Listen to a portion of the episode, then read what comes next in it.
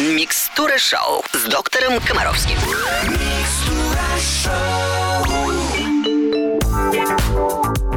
Слушаете «Русское радио». Я приветствую всех, кто нас поймал. Здравствуйте. Сегодня суббота. Это значит, что мы встречаемся с доктором Комаровским. Евгений Олегович, доброе утро. Здравствуйте, Аленушка. Здравствуйте, дорогие радиослушатели. Ну что, давайте работать. У нас, как обычно, ну просто огромное количество вопросов. Слушайте, у нас не только вопросы, Евгений Олегович. Ну? У нас, во-первых, первый сегодня вопрос от Ивана из Читы. Он прислал, знаете что, помните, мы как-то говорили в одной из программ о бабушкиных байках. Ага. Он их прислал штук 15. Я отобрала 4. Иван Золотой просто. Да, Давай, Иван, давайте. Да, Иван Золотой. Вот просто я, я сейчас э, четыре озвучу, а вы можете выбрать какую-нибудь одну и про байку, про эту, или хотите сразу про все четыре, как у вас... э, Как у нас настроение. со временем. Первое. Если взять в руки лягушку, то руки покроются бородавками. Второе. Нельзя малыша кормить рыбой, пока не начал говорить, иначе будет немой, как рыба. Третье. Если прыщ вскочил на носу, значит, кто-то влюбился. И четвертое. Нельзя вертеть в руках, подбрасывать, крутить шапку. Если потом надеть ее на голову, то голова заболит. Какая прелесть, слушайте, мне это так нравится. Думаю, молодец, Иван, просто подготовил. Да, да, спасибо. Ну, ребят, э, на самом деле все вышеизложенное, как вы понимаете, в принципе к медицине не имеет никакого отношения. Не имеет. Ну, коль скоро мы уже э, начали, чтобы не пропадать зря вопросу. Да, поэтому хочу просто сказать э, очень важное вот про рыбу, которую нельзя давать. Это очень интересная тема. Действительно, э, есть огромное количество людей, у которых есть непереносимость рыбы. Да? Ну вот, они едят рыбу, аллергия и так далее, и так далее. Поэтому на что хотел бы обратить внимание? Вот мы про это поговорим. Тогда, ну, не обсуждать же нам все эти народные сказки, потому Ну что да, это да, и да. реально. Поэтому мы сейчас можем объяснять, э, вот э, костяная нога у бабы Яги, это что? Какой был диагноз? Что у нее было вообще? Давайте обсудим. Это ампутация, и там протез. Или она у нее отсохла просто. Это был перенесенный в раннем детстве полиэмилит. Или так далее. Что бы вообще... Вот эта костяная нога у несчастной бабы Яги, это что? Вот примерно это уровень обсуждения. Поэтому я просто пару слов про рыбу. Просто, ребят, вы должны знать, что аллергия на всю рыбу, на любую рыбу, это не более 30, ну, иногда 50% случаев. То есть, к чему я говорю? Что всегда надо разделять, вот, понимать, от- на какую рыбу возникла аллергия. Очень часто, например, на морскую рыбу аллергия есть, на речную нет. Аллергия на лосося вовсе не говорит о том, что у вас будет аллергия на карпа. Понимаете? У вас аллергия на щуку, которую папа принес с рыбалки, но вполне возможно, что э, там какое-нибудь морское филе, какой-нибудь сибаса, на него аллергии не будет. На это обращаю внимание. И еще один нюанс. Раньше считалось, мы об этом уже говорили, но просто повторяю в силу важности вопроса. Раньше считалось, что если есть некий продукт, на который часто бывает аллергия, то включать его в прикорм надо попозже, ну, после двух-трех лет. Сейчас считается, что если есть некий рискованный продукт, но который вы хотите, чтобы ваш ребенок ел, то познакомить с этим продуктом ребенка надо на этапе формирования иммунной системы. То есть не откладывать введение этого продукта надолго. То есть его надо попробовать с 6 до 9 месяцев. Это не говорит о том, что надо жрать рыбу килограммами, нет. Но маленький кусочек этой рыбки уже надо давать пробовать, понятно? Это просто как информация к размышлению. Подробности у Комаровского в материалах про прикорм. Спасибо, Евгений Олегович. Мы обязательно вернемся в эфир русского радио через несколько минут. На русском радио. В эфире программа «Микстура шоу» с доктором Комаровским. Мы говорим о здоровье детей. На очереди вопрос от Олеси из Волжского. Здравствуйте. Подскажите, пожалуйста, у сына 12 лет болят ноги при физических нагрузках. Стоит ли опасаться или это интенсивный рост костей? Ну, первое. Надо понимать, э, после каких нагрузок болят ноги. Насколько интенсивно они болят. Через какое время эта боль проходит. Насколько это влияет на качество жизни. Опять-таки, что болит? Болят кости, суставы или болят мышцы. Это же разные вещи. То есть вопрос у вас, Олеся, ну, очень-очень теоретический. Таким образом, болят ноги после физических нагрузок. Ну, извините, пожалуйста, после интенсивных физических нагрузок мышцы могут болеть. Это нормально. Это связано с накоплением в них мочевой кислоты. Лечится это сохранением физических нагрузок. То есть, если мы продолжаем нагружать, то, как правило, организм адаптируется и боли проходят. В любом случае, вам надо не просто констатация боли, вам надо диагноз. Что это? есть ли реальные проблемы. Поэтому боюсь, что если вы хотите, чтобы я вас просто виртуально успокоил, то в данной ситуации не получится. Если боль умеренная, если она быстро проходит, если ребенок хочет заниматься спортом или этой физической нагрузкой, то у вас нет никаких проблем. Вот вы хотите, чтобы ребенок занимался там бегом, условно говоря, а ребенок не хочет. И он начинает поэтому придумывать, что у него болят ножки. Огромное количество 12-летних детей на сегодня э, жалуются на все, что угодно, чтобы их не отрывали от дивана, чтобы они могли продолжать сидеть, уткнувшись носом в смартфон. Понимаете? Поэтому э, действительно вам имеет смысл успокоиться. А для того, чтобы успокоиться, вам надо сделать две вещи. Стандартный клинический анализ крови и осмотр квалифицированного педиатра. После чего вам либо поставят диагноз, либо скажут, что ничего страшного нет, и спортом заниматься надо. Евгений Олегович, еще хочу от себя добавить. Моей дочке 11, да, и я понимаю, что она до конца до сих пор не понимает, что у нее болит. В каком смысле? Она говорит, мам, болят ноги. Я думаю, может быть, кости, там тоже быстро растет, уже высокая девочка. А потом в разговоре выясняется, что это мышцы, и вчера на физре, и они там приседали усиленно, да, и у нее просто необычно заболели не те, как обычно. Ну, конечно. А, нагрузка была не такая, как обычно, и просто болят мышцы. То есть они еще не могут пока до конца реально сформулировать мышцы, кости. Вы просто спросите, может, он там накануне футбол играл не час, а три с половиной. И просто перетрудился. Приятно, когда у нас хорошая, грамотная медсестра с личным опытом больноногих девочек. Спасибо, Евгений Олегович. Всем желаем крепкого здоровья. Вернемся в эфир через несколько минут. На русском радио. Вы слушаете «Русское радио». Продолжается «Микстура шоу». В эфире доктор Комаровский. И далее вопрос от Айгерим из Казахстана. Здравствуйте. Подскажите, пожалуйста, ребенку 9 месяцев до сих пор не вышли зубы. Что делать? Ну, отвечали уже на подобные вопросы. Евгений Олегович, ну, у нас растет аудитория. Давайте еще раз. э, Не вышли зубы. Не вышли зубы. Первое. Я действительно э, ни разу в жизни не встречался с детьми, у которых не вышли зубы. Ну вот они теоретически описаны. Э, бывают такие ситуации, вот уникальные совершенно, когда у ребенка вообще нет зубов. И они и не появляются. Ну вот такие люди бывают. Но мне такое не попадалось, хотя ну, более чем полмиллиона детей я в своей жизни видел. Это раз. Второе. Медицинская наука утверждает, что нет никакой связи между состоянием здоровья ребенка и сроками прорезывания зубов. Обращаю на это внимание. Если у ребенка проблемы со здоровьем, то это отражается на качестве зубов. То есть тогда вы жалуетесь не на то, что зубов нет, а на то, что зубы плохие. Они лезут и крошатся и так далее. Вот это вот серьезно. Но сроки прорезывания зубов, вот на это вообще, во-первых, нельзя повлиять. Во-вторых, это действительно никак не связано с общим состоянием здоровья. И огромное количество детей, э, я знаю, у которых зубы появились там после года, а до года не было вообще. И тем не менее, есть дети, у которых в два месяца появляются зубы, и ты никогда не скажешь, что вот эти здоровее тех. Они одинаковые. Поэтому главное, Айгерим, что вам надо сделать, это успокоиться, перестать заглядывать в ребенку в рот. Ничего там опасного нет. Я объясню вам еще раз в двух словах, почему вам так хочется, чтобы зубы побыстрее появились. Потому что самое главное для любого млекопитающего убедиться в том, что его детеныш не хуже других детенышей. И у нас есть определенные критерии, появление которых это жирная галочка на нашей совести. Нам легче, нам спокойнее. Мы увидели, что наш ребенок сел. Мы увидели, что наш ребенок сам взял ложку в руку. Нам легче. Он такой, как все.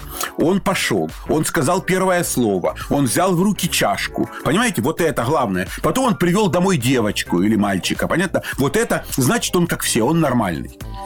Так вот, зубы – это один из критериев нормальности, понимаете? Поэтому, ой, у нас уже зубы полезли. Вот понимаете, как это круто, да, это сказать. И у нас зубы. Когда ваша подружка скажет, а у нас уже зубы, а вы скажете, а у нас еще нету, то вам кажется, что вы ненормальный, а вы обычный. Каждому свое время, каждому зубу свое время. Поэтому, поверьте мне, столько у вас есть поводов для радости, наблюдая за девятимесячным ребенком. Он каждый день чему-нибудь новому учится. Же самый потрясающий возраст, 9 месяцев. Это же самые пупсики. Да, вот он каждый день то что-то новое произнес, то на что-то посмотрел, то взял какую-то игрушку, то, ну, столько всего разного, что перестаньте вы заглядывать ему в рот. Вот у вас есть на что смотреть и чем любоваться. Спасибо, Евгений Олегович. Мы обязательно вернемся в эфир через несколько минут. На русском радио. Следующий вопрос от Ирины из Челябинска. Здравствуйте, Евгений Олегович. У меня двое детей 6 и 12 лет. По вашему совету, много лет назад купили увлажнитель, а недавно услышала, что есть еще очистители воздуха. Скажите, пожалуйста, чем они принципиально отличаются? Стоит ли нам купить такую штуковину? Дети нередко болеют. Спасибо. Смотрите, отношение к очистителям воздуха не такое однозначное, как к увлажнителям. Почему? Как правило, все-таки в странах, где длительный отопительный сезон, дети минимум полгода живут в сухом воздухе, и увлажнитель, по большому счету, реально нужен в каждый дом. Вот реально, пишет фиксирование, в каждый дом. Очиститель воздуха – это немножко другое устройство. Мы действительно можем сделать воздух намного чище, уменьшить в нем и концентрацию микробов, и количество пыли, пылевых частиц и так далее, и так далее. Тем не менее, это не прибор, который нужен всем. Но есть огромное количество детей, которым он нужен. Э, прежде всего, что надо понимать? Если ребенок живет в городе с неблагоприятной экологической обстановкой. Ну, в общем, Челябинск похож на этот город, хотя вам там виднее. Тем не менее, если в городе пыль, если в городе смог, если огромное количество автомобилей, то что плохого в том, чтобы ребенок хотя бы 8 часов во время ночного сна получит возможность дышать чистым воздухом? То есть, еще раз фиксирую внимание. Вы же понимаете, что вы можете жить в мегаполисе, но иметь дом за городом, в зеленой зоне. В любом случае, ваш дом может быть там на 20 этаже, где уже нету пыли и так далее, и так далее. То есть, в любом случае, надо четко задать вопрос, в каких условиях спит ребенок. Потому что очиститель воздуха реально нужен прежде всего в комнате, где ребенок спит. Всю жизнь находиться в воздухе, который очищен, ну, очень сложно. Но еще раз фиксирую внимание. Если есть возможность хотя бы ночью дышать воздухом чистым, то э, очиститель хорошо. Поэтому первое показание – неблагоприятная экологическая обстановка. И второе показание – наличие реальных проблем – прежде всего с органами дыхания, которые обусловливают повышенную важность, значимость для такого человека чистого воздуха. Какие-то проблемы. Ну, частые болезни верхних дыхательных путей, осложнения частые после вирусных инфекций, реальные болезни, такие как бронхиальная астма, аллергический ринит, э, аллергический конъюнктивит. Ну, то есть вот все аллергические заболевания, когда страдают слизистые оболочки, это тоже дополнительный повод использовать очиститель очиститель. Но я сразу же обращаю внимание, что эффективность очистителя может быть сведена к нулю, если вы просто живете в жаре, но это просто будет не работать. Поэтому очиститель э, не заменяет мозги и руки, которые будут и мыть пол, и следить за чистотой, и ребенок все равно должен убирать игрушки, и так далее, и так далее, и так далее. То есть вот это тоже очень важно. Таким образом, во многих случаях очиститель нужен. Вы пока вроде как не объяснили реальных поводов для его приобретения, но информацию информацию к размышлению, уверен, вы сегодня получили. Спасибо, Евгений Олегович. Мы вернемся в эфир через несколько минут. На русском радио. В эфире Микстура Шоу. Здесь доктор Комаровский. Студия Алена Бородина. Следующий вопрос от Анны из Омска. Здравствуйте, Евгений Олегович. Очень люблю вашу программу. Скажите, пожалуйста, сколько должен спать в сутки девятилетний ребенок? Ну вот, э, смотрите, э, по средним таблицам э, в 9 лет ребенок должен спать 9 часов. 9 часов. Ну вот, я могу сказать вам, что ориентировочные нормы, например, для 6 лет это 9,5 часов, а для 12 лет 8,5 часов. Ну вот, для 9 лет 9 часов. Ну, а опять-таки я хочу обратить ваше внимание на то, что плюс-минус полтора-два часа, как правило, никаких проблем не возникает. Главное, ребенок должен хотеть спать, ребенок должен вставать отдохнувшим, вот это самое главное. Просто обычно, когда подобные вопросы возникают, то они возникают потому, что представление о том, э, сколько спать, когда спать, у ребенка и родителей не совпадает. Ну, вот, вот это очень важно. Поэтому главная задача взрослых всегда – это подчинить режим ребенка режиму взрослых. Вот тогда ребенку будет комфортно. Все. Если ребенок как правило, вот к чему мама задает такой вопрос? Почему? Потому что в 10 часов маме с папой хочется спокойно поговорить, а ребенок не хочет в это время укладываться спать. Вы понимаете? Все. Поэтому, еще раз фиксирую внимание, вы должны его поднять раньше, и так организовать образ жизни, чтобы в 10 часов он захотел спать. Ну вот, собственно говоря, если он в Ну, 10... скорее всего, девятилетний ребенок, скорее всего, ходит в школу, правильно? В школу Конечно, рано. да, да, да. Ну, я к чему говорю? Смотрите, если ему надо спать 9 часов, то есть он должен лечь в 10 и проснуться в 7. Правильно? Ну, вот по логике. Логично. Да, если он встает в 7. Если он в 10 не хочет спать, давайте зададим себе вопрос. Как он провел день? Каким воздухом он дышит? Сколько у него было физических нагрузок? Есть ли у него проблемы с состоянием здоровья? Простите, пожалуйста, если ребенок в течение дня не потратил достаточного количества энергии, если он просидел в душной комнате, откуда у него возьмется вообще желание спать? Да? Поэтому, если у вас ребенок в 10 часов спать не хочет, то, наверное, надо подумать о том, как его нагрузить дополнительно, но не смартфоном или уроками, а спортом, физической активностью, свежим воздухом. Может, его по дому надо нагрузить нормально. Пусть посуду моет. Скажи, ах, не хочет спать, пойди посуду помой. Не вопрос. Он сразу спать захочет, я точно знаю. Вот. Поэтому главное, ну, ответ на вопрос о том, какая норма вы услышали, все нормально. Главное, не переживайте, если что-то не так, плюс-минус полтора-два часа, это все ерунда, если нет других жалоб на состояние здоровья ребенка. Спасибо, Евгений Олегович. У меня другая картина. У меня в выходной, у дочки один выходной, потому что в субботу она тоже учится, и она может проснуться в 3 часа дня, если ее не разбудить. Это нормально?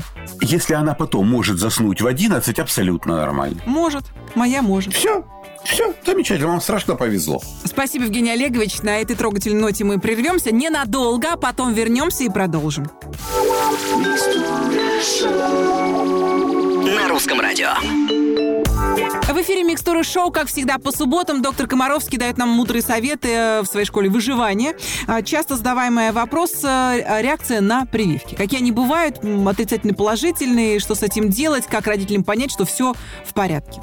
Смотрите, ребят, про реакции на прививки я, э, дорогая моя медсестра, предлагаю следующие варианты действий. Смотрите, реакции на прививку бывают двух видов, и это надо знать. Реакции бывают местные. То есть местная реакция – это реакция в том месте, куда мы ввели лекарство. То есть вот укололи ребенку бедро, да, и вот на этом бедре что-то возникло. Вот это местные реакции. Или, естественно, реакции бывают общие, ну, которые касаются, ну, там, например, повышения температуры тела, да, это общая реакция. Поскольку и та, и другая тема очень важны, давайте сделаем так. Мы сегодня с вами поговорим про местные реакции, а на следующей неделе поговорим по общей. Договорились? Замечательно. Итак, Договорились. Да. Э, Итак, самое главное, местные реакции возникают в местах, куда вводится лекарство. Раз. Поэтому, если укололи бедро, а на попе возникла сыпь, это не имеет отношения к местной реакции. Хорошо? Это уже общая, скорее, реакция. Так вот, местные реакции проявляются припухлостью, покраснением, уплотнением, болезненностью в месте инъекции и представляют собой реакции тканей на компоненты вакцины. К местным реакциям, кстати, относится и появление аллергической сыпи в области инъекции, а также, это важно, и на это обращаю внимание, увеличение ближайших к месту укола лимфоузлов. То есть, если ребенку укололи бедро, и у него увеличился в паху лимфоузел, это местная реакция, и на это надо обращать внимание. Местные реакции на большинство вакцин обычно проявляются в течение 24 часов после инъекции и сохраняются от 2 до 10 дней.